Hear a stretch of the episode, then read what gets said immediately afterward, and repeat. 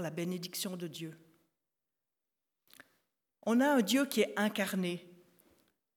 Il commence par une alliance perpétuelle qu'il donne au peuple, à ce peuple à travers Abraham. Il lui donne une terre pour bénir toute l'humanité. On peut lire dans Genèse 15, les versets 18, le verset 18, Ce jour-là, l'Éternel fit alliance avec Abraham et lui dit, Je promets de donner à ta descendance tout ce pays, depuis le grand fleuve d'Égypte jusqu'au grand fleuve l'Euphrate. Abraham y reçoit cette promesse alors que sa femme est stérile. Il n'a pas encore d'enfant malgré son âge avancé. Isaac, leur fils unique, naîtra plusieurs années plus tard. Même si euh, Abraham a eu un autre fils auparavant, Ismaël, de sa servante, euh, que Dieu a aussi béni, je vais plutôt m'attarder aujourd'hui sur euh, la descendance d'Isaac.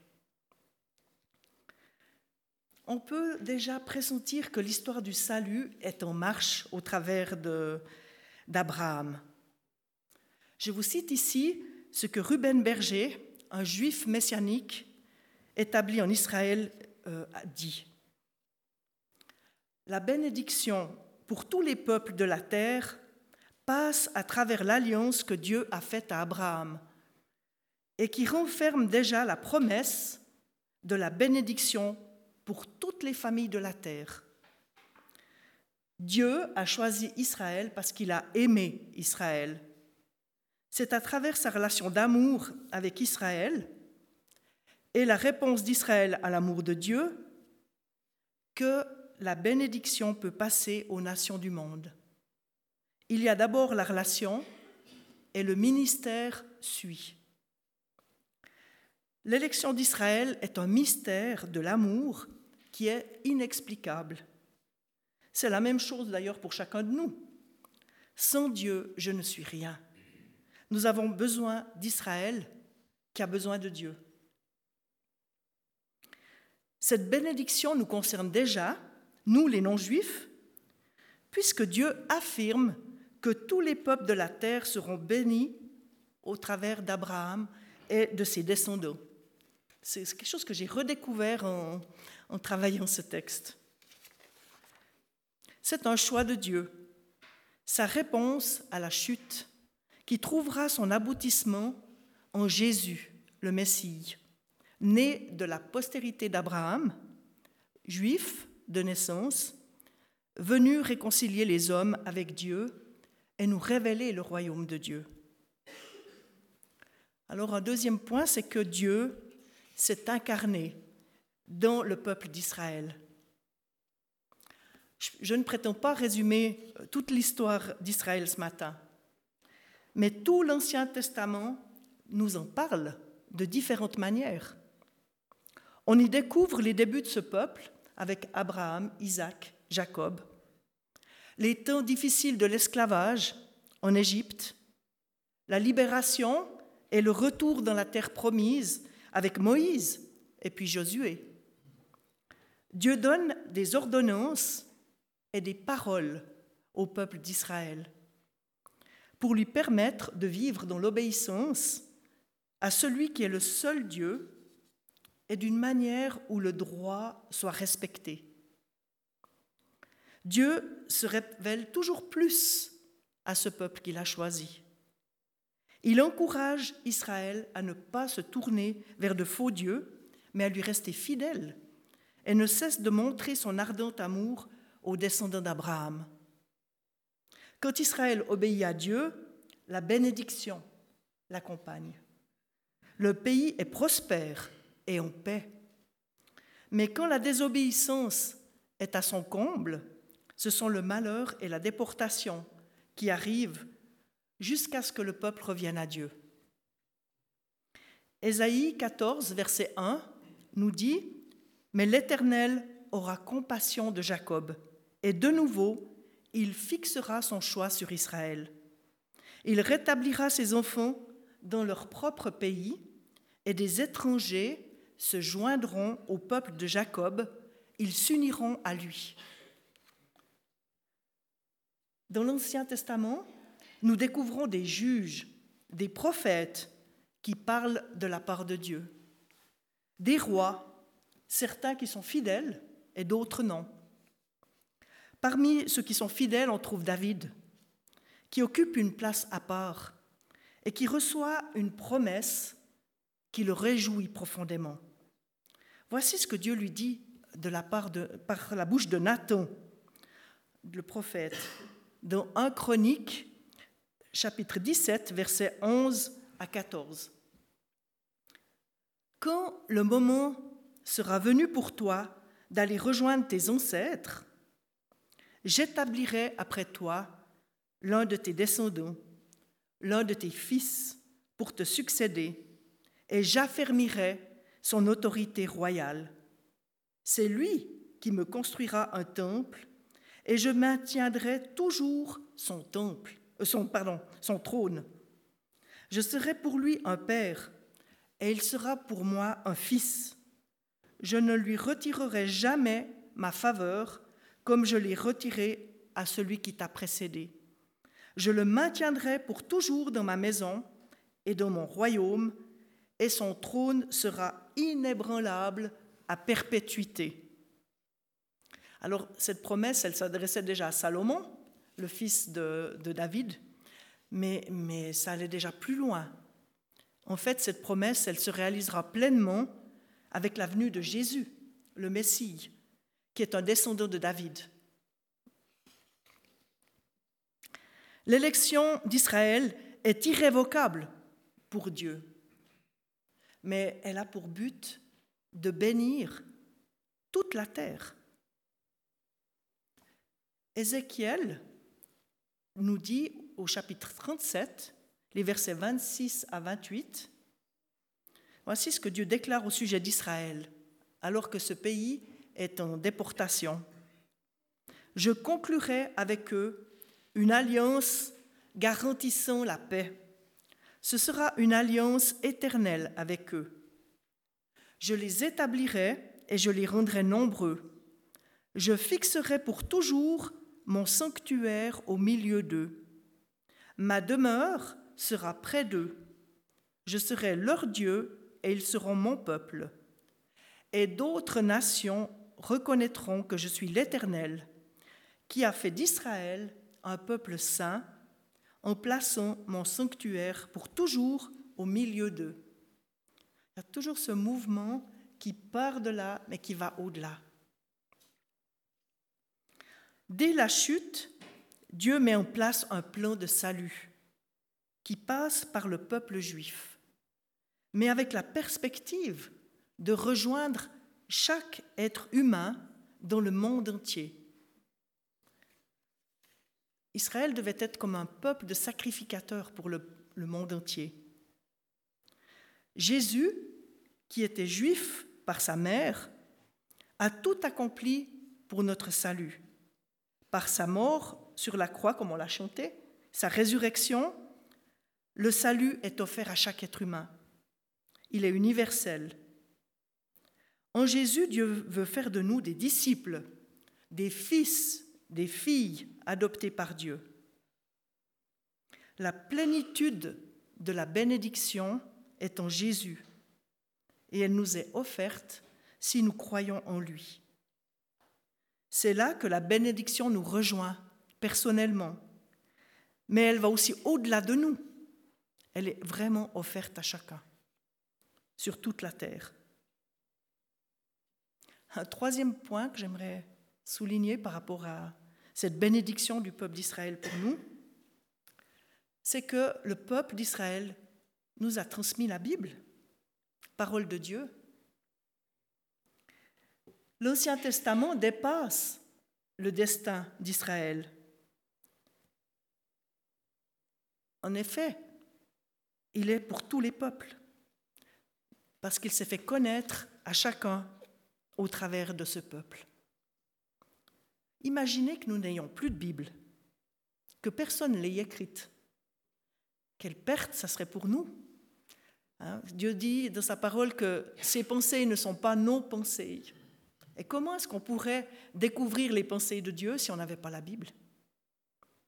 Le fait que tout cela ait été consigné par écrit, avec une grande fidélité par des Juifs, est une bénédiction pour nous. Ce sont ensuite les Juifs qui ont annoncé les premiers l'évangile aux Juifs, mais aussi aux étrangers, comme Pierre l'a fait, voyagera infatigablement pour répondre l'évangile au-delà d'Israël, avec l'appui des apôtres, lui qui était un pharisien juif au départ. C'est aussi grâce à la fidélité des Juifs qui ont écrit le Nouveau Testament que nous sommes bénis par la révélation de l'œuvre de Jésus-Christ. Nous devons beaucoup au peuple d'Israël en tant que chrétiens, même si nous n'en sommes pas toujours conscients. Quel cadeau d'avoir reçu d'eux les Écritures.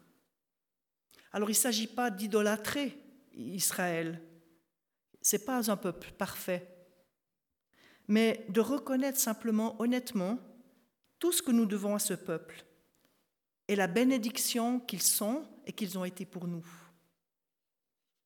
Alors je me suis demandé pourquoi est-ce qu'on a si peu de contact avec la culture juive et les juifs messianiques qui ont été une bénédiction pour nous.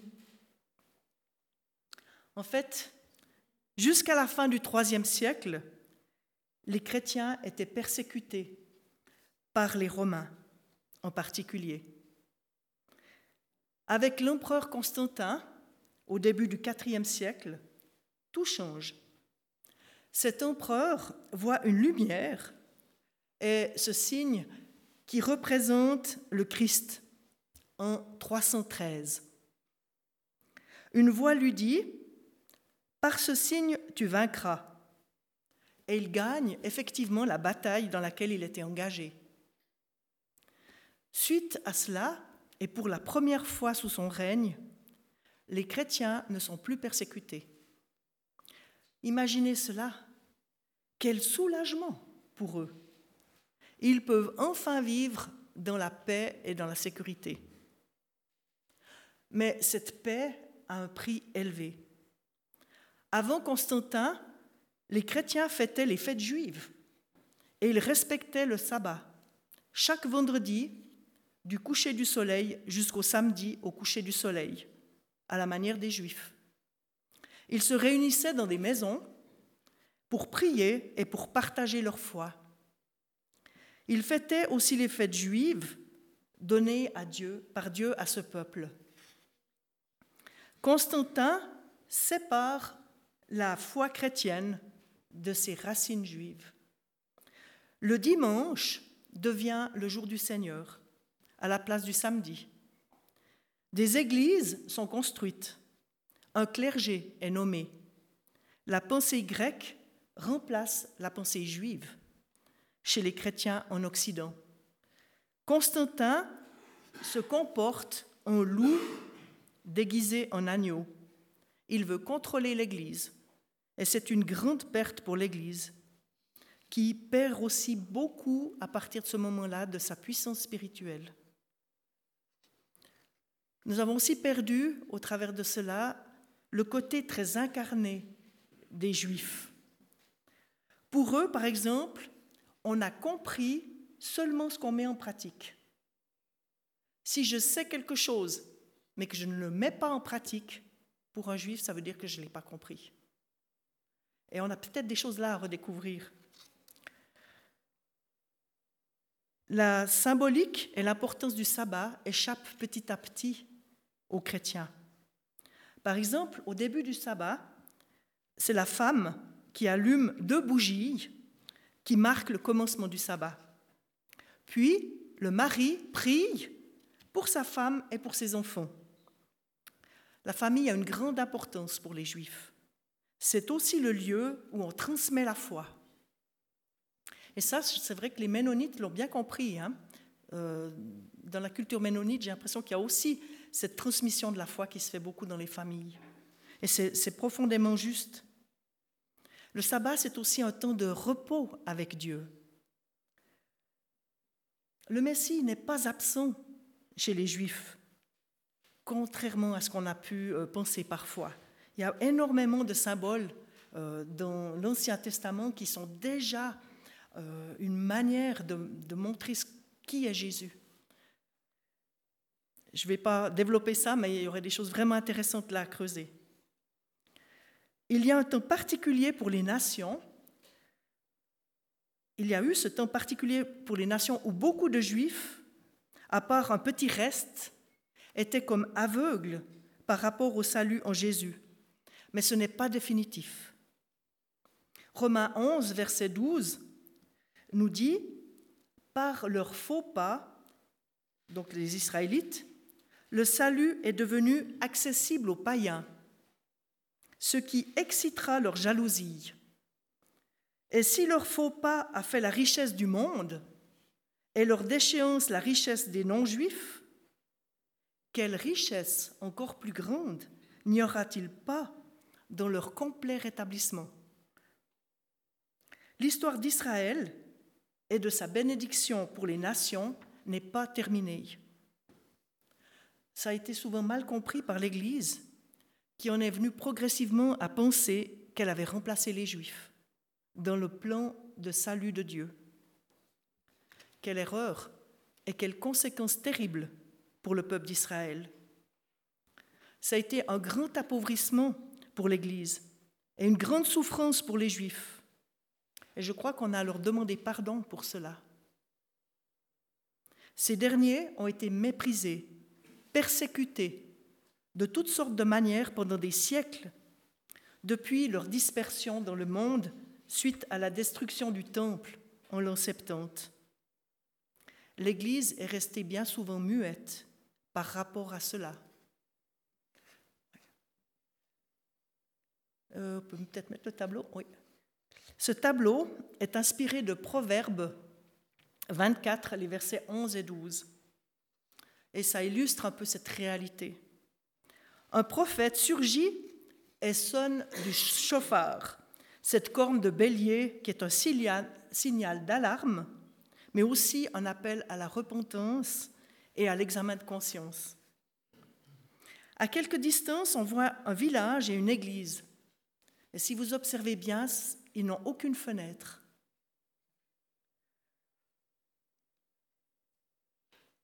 Ils ne savent pas ce qui se passe près de chez eux. Des, Juifs s'approchent des rails où ils attendent d'être déportés, ou est aveugle. Et c'est un drame que dénonce cet artiste. Alors on peut se dire ça c'était pendant la Deuxième Guerre mondiale. Mais non, on est en train de revivre un temps où l'antisémitisme renaît de manière très très forte. Par exemple, aux États-Unis, au mois de février, de nombreuses tombes juives ont été de nouveau profanées.